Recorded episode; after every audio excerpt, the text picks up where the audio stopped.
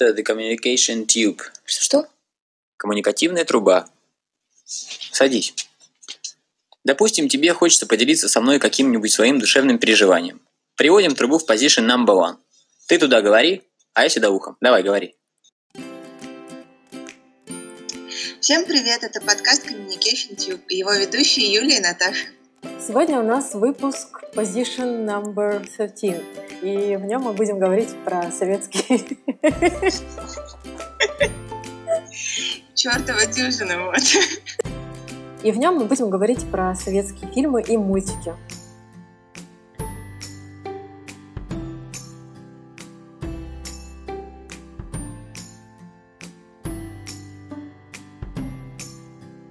Ну, давай начнем с вопроса, что для нас вообще такое советское кино? Вот ты можешь вот ответить как-то на этот вопрос э, в нескольких словах или предложениях, какой-то тезис такой угу. сформировать? Угу. Ну, я попробую. я никогда не думала об этом.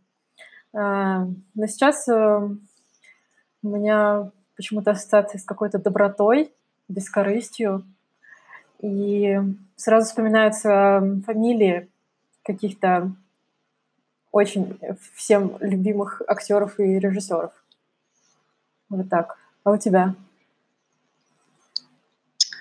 А у меня это какое-то, э, не знаю, какое-то ощущение какого-то такого замкнутого камерного мира. Mm-hmm где почти что нет плохих людей. Ага. Это какое-то из детства да. вот такое ощущение. Вот. Ну, еще мне кажется, что в те времена очень сильным выразительным таким средством в наших фильмах это была музыка и всякие песни. Угу. Да, песни очень много. Я, я сейчас вспомнила сразу с легким паром. Мне оттуда так все песни нравились. Вот. Нет, ну вообще много, из многих э, да, таких фильмов Москва слезам не верит. Ну, в общем, да, музыка это очень тоже такая э, важная часть, при том, что она не просто как музыка, типа как таким саундтреком шла, да? Это обязательно какой-то стих был с посылом. Ну, да. Mm-hmm. И, кстати, интересно то, что, мне кажется, то, что э, мюзикл считается вообще американским жанром. То есть mm-hmm. это театр на Бродвее начали ставить мюзиклы, потом это перешло в кинематограф. Но у нас какое-то свое есть направление, музыкальных фильмов. Это не мюзиклы, там нет вот э, как бы раз и все начали танцевать. Ага. Но каким-то образом очень интересно в сюжет фильма вплетался как будто бы хорошо поставленный музыкальный клип. Угу. И это, кстати, мне кажется, очень интересно с позиции какого-то объединения жанров было. Угу. Просто вот э, в каком-то фильме тоже вот они же там не просто где-то поют, они там как-то вот в декорациях этого фильма существуют во время этой песни. И, ну, короче, я не знаю, это как-то всегда так смотрелось э, очень естественно, несмотря на то, что это, ну, друг, как сказать, ну, другое действие. Угу. Вот. Ну что, давай поговорим про фильмы, которые нам особенно нравятся, если говорить да. о советском кино. Ну, кстати, я бы не стала так ограничивать прям советское, потому что у меня очень много есть э, фильмов, которые мне нравятся вот из 90-х, знаешь, но ну, это как бы уже просто российское кино, типа там как э, с Леонидом Ермольником про рок-группу фильм был. А, перекресток. Перекресток, да. Перекресток. Кстати, да, я помню, мы даже вместе с тобой, мне кажется, смотрели. Вот такие вот э, легкие фильмы, но их очень много, конечно, не знаю, не пересмотреть, наверное. Вот. Это уже просто но... больше по, попозже, конечно, уже появилось. Ну хорошо. Какие фильмы тебе вспоминаются? Uh, ну, мне очень нравится «12 стульев» с Мироновым. Uh, я так люблю его смотреть. И мне всегда так грустно, на самом деле, потому что это очень, блин, грустная история. Mm-hmm. И вот, мне кажется, как символ этого фильма, это просто вот глаза э, Миронова, что он вроде как даже глазами улыбается, но в них такая печаль от того, что он все понимает. Вот. Не знаю, мне очень нравится 12 стульев. Еще мне очень нравится, кстати, собачье сердце. Угу. Да. Я тоже обожаю. Очень классно снят. А, да, он, блин, очень здорово сделан. Угу. А у тебя что, что у тебя в карманчике? Мне вспомнилась э, Кинзадза в первую очередь. Ну, мы о ней уже говорили в прошлом подкасте, поэтому, наверное, не будем возвращаться. Но это один из фильмов, который мне вспоминается, когда вот говорят советское кино. Мне очень нравится «Курьер». Да, мне тоже. «Москва слезам не верит». Очень душевный. Ну, там юмор такой прекрасный. И вообще история такая. Ну, в общем, классно. Не знаю. Э, наверное, это еще фильмы э, Марка Захарова «Убить дракона» и «Обыкновенное чудо». Mm-hmm. Очень там... Очень, кстати, вот в этих фильмах, тот самый Мюнхгаузен, «Обыкновенное чудо» и «Убить дракона», очень интересно сейчас Э, посмотреть, как люди э, хитро обходили цензуру, но все равно а, говорили то, что хотели сказать. Да, вот э, с этим, конечно, да, сталкиваюсь. Кстати, вот это, конечно, не фильм, но когда звучит словосочетание советское кино, я сразу вспоминаю нашего Шерлока Холмса. И никакие современные вообще экранизации, mm-hmm. полнометражные или сериальные, mm-hmm. никогда в жизни его не переплюнут. И вообще, я считаю, то, что сейчас происходит с э, трансформацией образа Шерлока Холмса, это просто нехорошее слово, можно только сказать. Потому что э, Шерлок Холмс всегда был суперпорядочным, э, супердобросовестным, бескорыстным э, человеком, ну, по книжкам. Uh-huh, uh-huh. А, а тут, э, да, этот образ вот в угоду современным стереотипам трансформируется и получается вообще какое-то. Мне кажется, сейчас уже э, люди, которые смотрят только современные сериалы и, например, не читали книжки, у них вообще нет, нет вот этого ощущения, кто такой на самом деле был Шерлок Холмс и доктор Ватсон. А какое-то ощущение, может быть, что они, да, очень умные, но слегка пройдохи такие. Я... Да, я знаю, что очень много экранизаций переснимали, но я смотрела точно, конечно же, э, советскую версию. Ну, там Ливанов, конечно, короче, очень клевый. вот, голос там, его голос такой классный. Да, Наверное, там он... какая, какая там роскошная музыка, совершенно восхитительная. Я когда ее слышу, у меня, у меня все, у меня другое настроение. У меня сразу ощущение, как будто зимние каникулы, я сейчас буду с утра до вечера смотреть эти фильмы. И мне еще на самом деле очень нравится, как э, оформлены титры именно в Шерлоке Холмсе, потому что они настолько творчески сделаны. У них там к каждой серии свой, как бы вот это, записан свой кусочек титров э, с названием, с какими-то вот этими э, штучками, э, для сыщика там иногда какая-то перчатка смахивает там отпечатки или еще что-то. Короче, mm-hmm.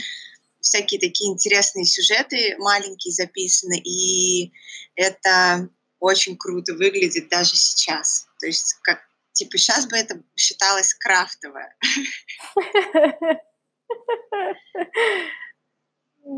Да. Ну, в общем, да, я с, тобой согласна. У меня навсегда, наверное, образ Шерлока Холмса э, ассоциируется больше ну, с этим актером, ну, вообще с этим сериалом. Кстати, по-моему, даже Ливанов награжден, он посвящен, по-моему, в рыцаре, потому что Елизавете, а, она, она сказала, что это самый лучший Шерлок на экране из всех, что она видела. Вот. Типа, интересный факт. Но эти вот э, мне, мне я даже не пыталась э, пробовать смотреть Шерлока с э, Робертом Дауни младшим, по-моему. Я вообще такого да, не люблю какой-то экшен какой-то невротический. Вот. Но я пыталась посмотреть, э, как его фамилия это сложная, Кимбер... Камбербич. Камбербич, да. Но с ним вроде вполне так ничего. Хотя, не знаю, ну, давно я смотрела. Я, когда первый раз посмотрела, я была вообще в диком восторге. Но я тогда еще как бы училась в университете, и ну, мне да. тогда нравились вот эти персонажи такие мизантропичные, угу. мудаки, одним словом. Угу. Вот. Но такие все из себя особенные, с чертогами разума там, и вот это прям идеал современности какой-то мне кажется, слегка перекошенный. Mm-hmm. Вот. Мне очень понравилось, но спустя некоторое время я пробовала вернуться и посмотреть какие-то новые серии, и на меня это уже, короче, не, не произвело впечатления, потому что, ну, как я уже, в принципе, там и в прошлом выпуске говорила, я бы просто с такими людьми не стала бы общаться. Вот. А еще, кстати, есть сериал, э, где доктор Ватсон это женщина, Люси Лью играет, а Шерлок Холмс наркоман на типа принуждительном лечении. Вот. Такой поворот возможен тоже. Непонятно, да, только зачем называть это... Ну, если настолько вы меняете сюжет, ну просто перепишите свой сценарий. Ну, да, наверное, кстати, это хорошая мысль.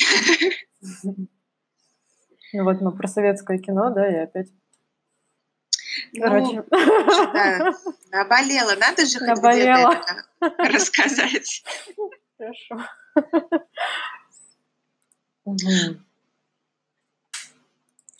Вообще, мне кажется, э, тема классической литературы и английской в том числе в советском кино э, очень классно реализовывалась.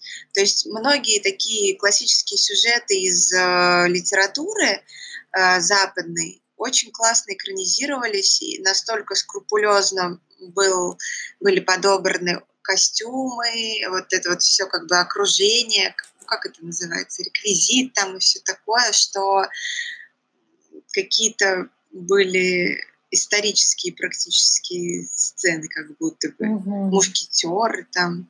А как ты относишься к таким более легким фильмам? Ну вот, к таким советским, то, что называется мелодрамам, наверное. Ну, таким, как вот «Перекресток», там «Москва слезам не верит», «Самая обаятельная, привлекательная». Я вообще какая-то такая, я мало этого всего смотрела, но вот, да, перекресток мне нравится, и курьер мне нравится, и самое обаятельное и привлекательное мне тоже нравится. А вот Москву слезам не верит, мне кажется, я целиком так и не смотрела. Угу. Ну, в общем, был, ну, как бы советское кино, оно не то, что было такое все там про про работу, про дружбу и там про не знаю, или какие-то это были классические постановки. Но очень много тоже было фильмов про, ну, типа, о человеческом счастье, там, про отношения. Но оно все такое тоже доброе очень. Кстати, мне кажется, как-то распределение по жанрам, ну, по типам сюжетов оно было, может быть, более равномерным, потому что было, например, mm-hmm. очень много детских фильмов, и «Старик Хатабыч», и mm-hmm. «Приключения электроников», и вот эти всякие там про пионеров. Вот. Mm-hmm. А, и, ну, конечно же, про войну всегда было много фильмов. Mm-hmm. Да. Mm-hmm. А сейчас, а, мне кажется, сейчас как-то странно очень распределены фильмы. Ну вот у нас как бы возрождается, можно сказать, жанр а, спортивной драмы. А, ну, типа про спортсменов, когда снимают, как они к победе шли. Ой-ой-ой. Или не возрождается, а просто становится, не знаю, как сказать. Вот. Но у нас а, типа, патриотический дух, чтобы поднять. Ну, заказуха, наверное, ну, какая-нибудь, да, я да, не да. знаю. А, все так же очень много снимают про войну. Уже, мне кажется, настолько много сюжетов перебрано на эту тему, что даже немножко странно. А детское кино, оно какое-то вырожденное сейчас, практически нету чего-то, что можно было бы, мне кажется, смотреть детям так, чтобы это было и весело, и познавательно, и и не стрёмно. Потому что если смотреть, на какие детские фильмы делает обзоры Бэткомедиан, то там вообще мрак и ужас просто. Да. Я что-то не в курсе по поводу детского кино. Вот. А все остальное это какие-то странные комедии угу. с очень странным набором персонажей, которые вообще непонятно кому могут быть интересны. Угу. Ну, может, конечно, я не, не все перечислила, но это какие-то самые такие большие куски, которые вот всегда на виду, что рекламируют там в кинотеатрах, на том же самом Ютубе, там еще где-то. Вот. Ну, и хорошие фильмы есть, но блин, я не знаю. Мне тяжело бывает заставить себя посмотреть какое-то серьезное русское кино, а, потому что оно, ну, потому что оно тяжелое. Вот типа как «Аритмия» или еще вот выходил отличный фильм «Сердце мира». Mm-hmm. И на них просто не всегда, мне кажется, у меня есть сейчас эмоциональный какой-то запас энергии. А, да, я согласна с тобой. Я тоже много не могу смотреть. Ну, ну да, мне трудно. Я понимаю, что, может быть, это правда. Может быть, это действительно проблема, над которой нужно подумать. Но так это показано как-то беспросветно. Надежды как будто нет. И мне настроение портится. Я поэтому не знаю, ну тоже мне, наверное, не хватает какой-то ну, выносливости эмоциональной, что ли. Через mm-hmm. вот такой формат, такую информацию важно, ну, как бы важно, получается, воспринимать. Но фильм «Аритмия» мне очень понравился. Мне не было тяжело смотреть. А, вот. Конечно, драматичный, но он, но он заканчивается хорошо. А, значит, вот. я посмотрю его. А, ты не смотрела? Нет, я только А-а-а. по отзывам сейчас говорила, на А-а-а. самом деле, потому что, ну, как бы я смотрела много материалов и об аритмии, и о сердце мира, но сама я так что-то и не созрела. Но угу. я обещаю.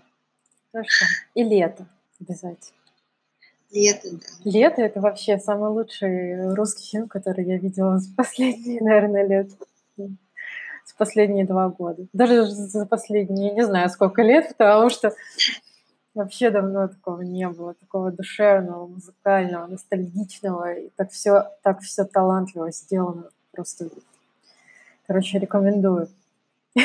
Вот. Я потом всю неделю Майка Науменко еще слушала, представляешь? Но потом я поняла, что как бы что-то это у меня пора заканчивать. Вот. Давай еще поговорим про советские мультики. Мультики. мультики. Да советские мультики это вообще отдельный вид искусства просто. Ага. В них столько да. вложено, там настолько иногда многослойный смысл. Угу. Что сейчас интересно пересматривать даже, да? Да. А, какие были твои любимчики? Я помню, у меня в детстве была кассета, кстати, на ней были записаны мультики, но там были записаны какие-то немножко странные, на мой вкус, мультики.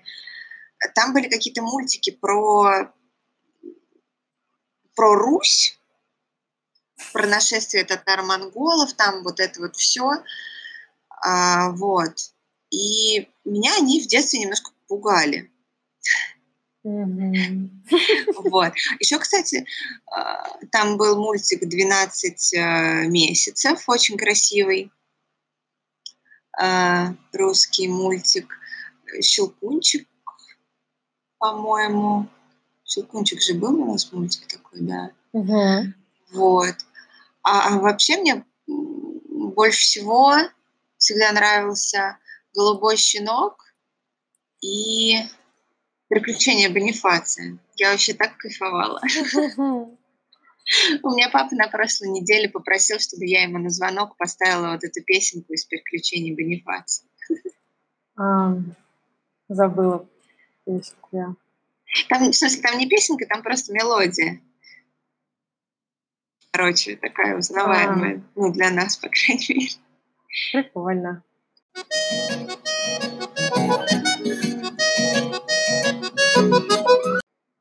А у тебя какие любимые? А, я, кстати, вот э, э, мультфильм «Щелкунчик» и «Золушка» Золушка, точно. Помнишь, как они, они э, сделаны одним художником? Я вот забыла, к сожалению, фамилию. Э, ты помнишь, как они нарисованы в одном стиле, как прекрасно? Очень красиво. Золушку, они... вот я помню хорошо. Ну, щел... А Щелкунчик... Э... Ага. Ну, тоже помню теперь. Ну, в общем, да, я просто хотела вспомнить вот этого художника, советского. Он в таком, в таком стиле а, рисовал а, мультфильмы. Очень это не похоже ни на кого. Очень клево. А еще мне я обожала э, бременских музыкантов из-за музыки. И я обожала вторую серию, когда там показывали, когда они такие уже хиппи живут там в лесу. Вот, и девицу там очень клевую нарисовали. Вот, но песни, песни вообще, да, классные. Вообще, вот, хочу сказать, музыка э, в советских мультиках, да, ну вот какие мы сейчас, когда готовились, вспоминали музыку из бременских музыкантов, из «Летучий корабль», из мультика «Голубой щенок», казалось бы, да, детские песни, вот, но они, они очень сложные, там очень сложные аранжировки, там как бы а, там вокал очень сложный, то есть это прям целый вообще полноценный готовый продукт, который там взрослые сейчас обожают. Просто да, да. И причем... Это не какая-нибудь там Маша и Медведи, где там на три аккорда, да, все там. И, ну или какие, не знаю, там сейчас мультики фиксики. Короче, какие-то... Что это? Какое-то неуважение к детям вообще. Вот. И эти песни, они очень сложные. Я, кстати, попробовала выучить э, трубадурочку. А, я подумала, там мелодия-то такая простая вообще. Нифига, там вообще целое произведение. Я до сих пор так и не осилила. Да. Это правда а, очень сложно всегда было сделано. Плюс ко всему, это так интересно, что тогда это все укладывалось в какой-то формат 20-минутного, например, или получасового мультика. Mm-hmm. И столько всего там было одновременно. И музыка, и песни, и герои, и история. в бременских музыкантах мне, кстати, очень-очень нравилось то, что они типа такие вся современные. Я mm-hmm. вообще, для меня это было просто... Я такая, у меня разрыв шаблона просто был, где да как же так, она принцесса, она не такой, типа, платьице маленькое. Ага. Не, слушай, это правда был разрыв шаблона, классно, ну, потому что у нас какая героиня была? Аленушка в платочке все время, да, в каком-нибудь? Да. В Просто... стрёмном платье, где талию не видно даже. Я Просто на самом деле сейчас, мне кажется, эту идею используют тоже современные некоторые а, ну, режиссеры, когда они снимают в средневековых декорациях каких-то более как будто бы современных героев. Не замечала. Ну, типа вот даже этот король Артур, который выходил, они там все такие модно стриженные, в каких-то модных нарядах. Да никто не умел так делать в 15 или в каком там веке. Голые жопы на зебре сидели.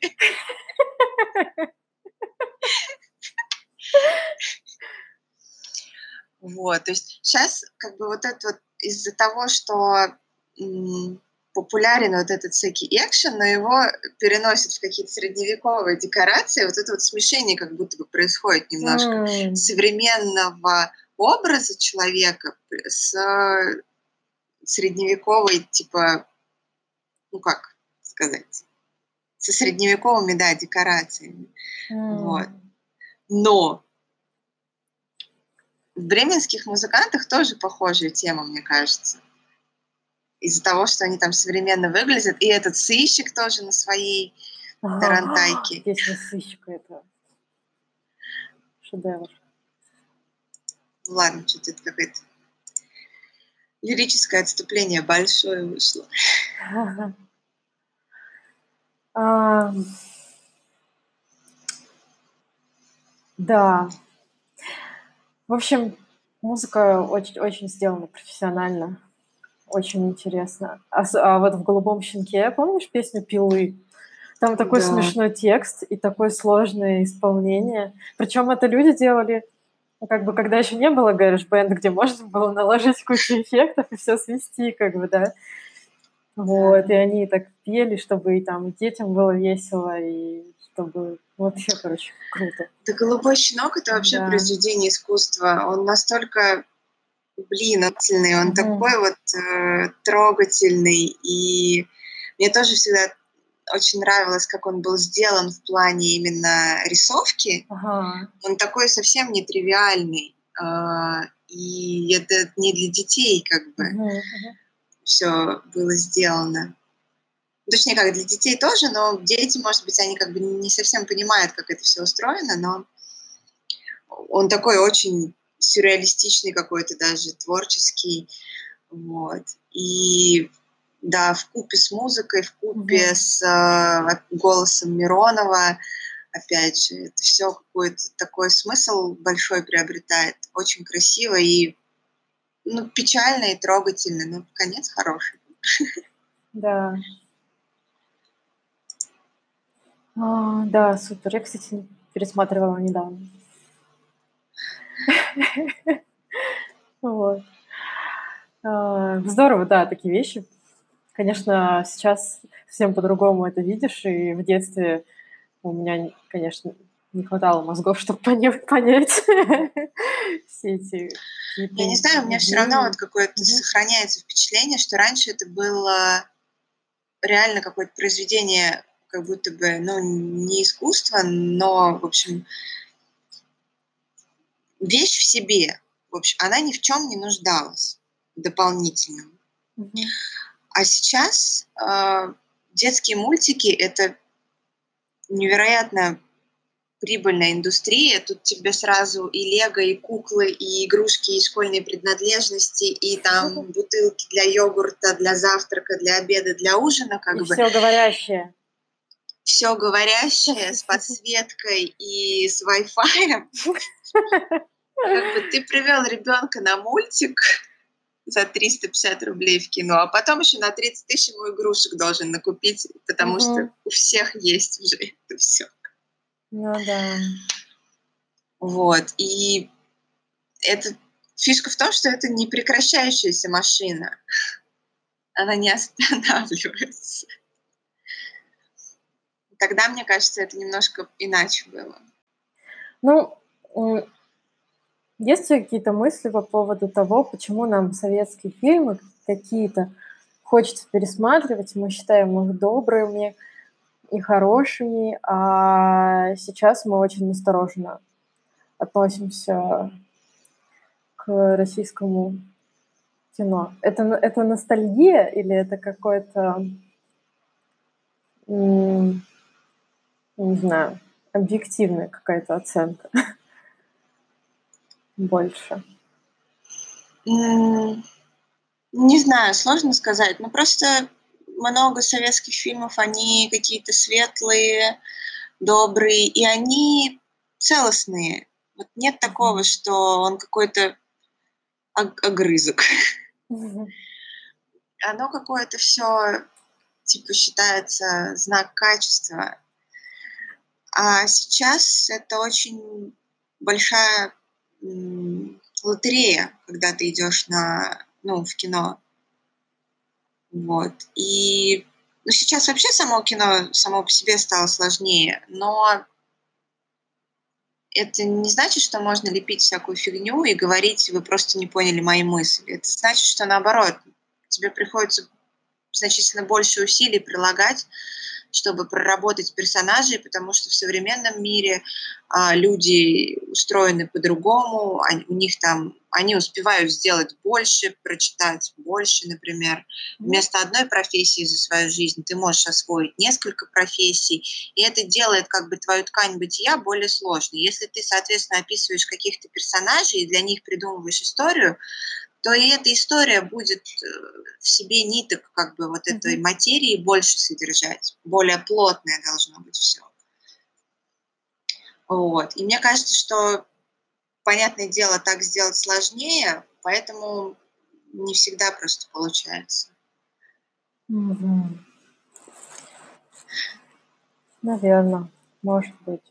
Кстати, про советский фильм я хотя, хочу еще сказать, что хронометраж у всех вот такой достаточно скромный. Вот мне кажется, вообще старые фильмы, что советские, что не советские, они были покороче. То есть час двадцать это считалось вполне себе раскрытой историей.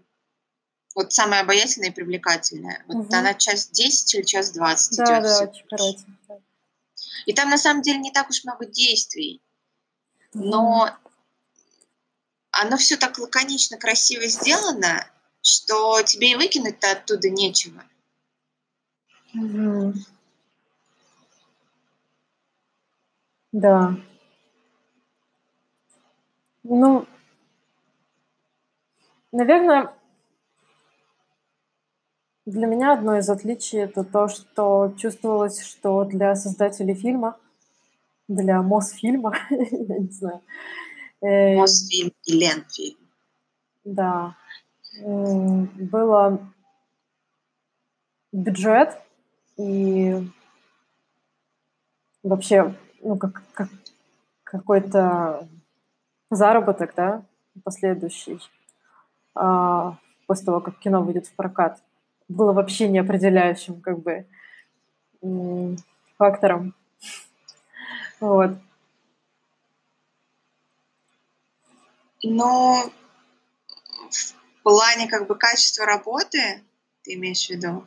Угу. Потому что, мне кажется, наоборот, э, была достаточно высокая планка, и, ну, как бы, если не понравится, никто этот фильм никогда не увидит.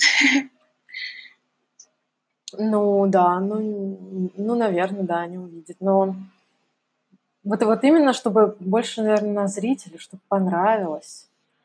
Мне кажется, наверное, из-за этого и была какая-то целостность, потому что э, сейчас э, все хотят, ну не все, конечно, но, к сожалению, да, большинство все-таки относится это, к этому к коммерческому какому-то проекту и начинают вот ориентироваться на большинство как бы наверное, не самое интеллигентное большинство. Хотя не знаю, не, не, хочу никого обидеть, вот, но вот этот туалетный юмор, куча рекламы, а, я не знаю, очень как будто бы, да, вот так не напрягаясь, никакого нет посыла, там, ну, что-то такое. И поэтому и получается, что удаются фильмы либо про ну, какие-то очень социальные, где ставится очень какая-то правдивая проблема, либо снимают правду, как она есть, на что неприятно очень смотреть, и нет никакого конклюжена в конце, вот. Либо показывают, типа, как всем хорошо и весело. Ну вот как-то у меня вот такое вот впечатление, что вот нет какого-то баланса, и это не как будто не такая вещь, как раньше, из которой ты можешь чему-то научиться. Это не герой, из которых хочется брать пример, как вот, например, советских фильмов. Mm-hmm. Вот. Ну, кстати, да, про героя, из которых брать пример, это интересная мысль. Mm-hmm. Потому что, да, в принципе, в процессе чтения книги или просмотра фильма сопереживание, оно так и рождается. Ты начинаешь ассоциировать себя с каким-то из героев, и поэтому тебе хочется, чтобы с ним все было хорошо. Угу. Это, да, когда читаешь книгу, и когда так совпадает, это вообще такой кайф. Да. Ценный, ценный очень опыт. А, вот. Но с другой стороны, вот тоже а, не хотелось бы критиковать только российское кино, конечно, я, я к этому, я думаю, что везде сейчас и в Болливуде, и в Голливуде и как бы очень много снимают коммерческого такого мусора. Вот. Ну, возможно, возможно, отсеется потом потому что мы фильмы вспоминаем, да, вот все хорошие, посмотреть разницу между ними там. Они там появлялись там, раз в 10 лет, раз в 5 лет. Просто уже поднакопилось, нам есть с чего выбирать. Такое ну, кстати, момент. да. Да, это тоже такой важный момент, что в истории остается всегда все самое яркое. Угу. Ну что, тогда будем заканчивать или еще? Угу. Наверное, да. Ты, кстати, смотрела «Ночной дозор»? «Ночной позор». Я смотрела первую часть в школе. Ну да, тогда это в школе еще. Тогда такие модные были эти актеры Константин Хабенский и вот это забыла из блестящих. Жанна Фриске. Жанна Фриске, да. Ну вот, ты сказала Хабенский, я вспомнила еще два э, российских современных фильма, которые мне понравились. Какие? Это «Коллектор» и «Географ Глобус продал». Ты посмотрела «Коллектора», да? Да, да, да. И, и «Географа» посмотрела, мне очень понравилось. Понравились оба. Там, ну, как бы, короче, классно. Мне кажется, там и юмор, и проблема, и, короче, как-то все хорошо. В общем, вот. Константин Хабенский хороший актер.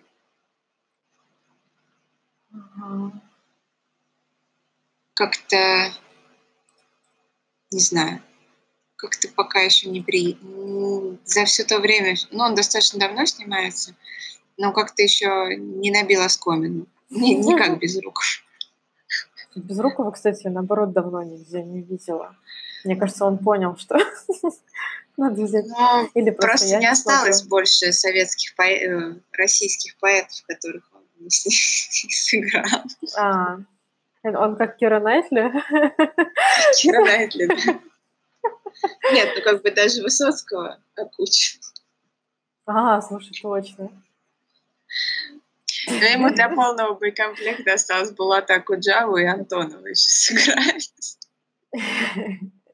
Ладно, это все черный юмор завистников. Да, мы просто завидуем. Такие мы. Это был подкаст Communication Tube. Сегодня мы поговорили про советское и российское кино. А в следующий раз мы поговорим про сновидения, расскажем о своих странных снах, о том, как можно сны интерпретировать и насколько этому можно верить. Всем пока. И до новых встреч.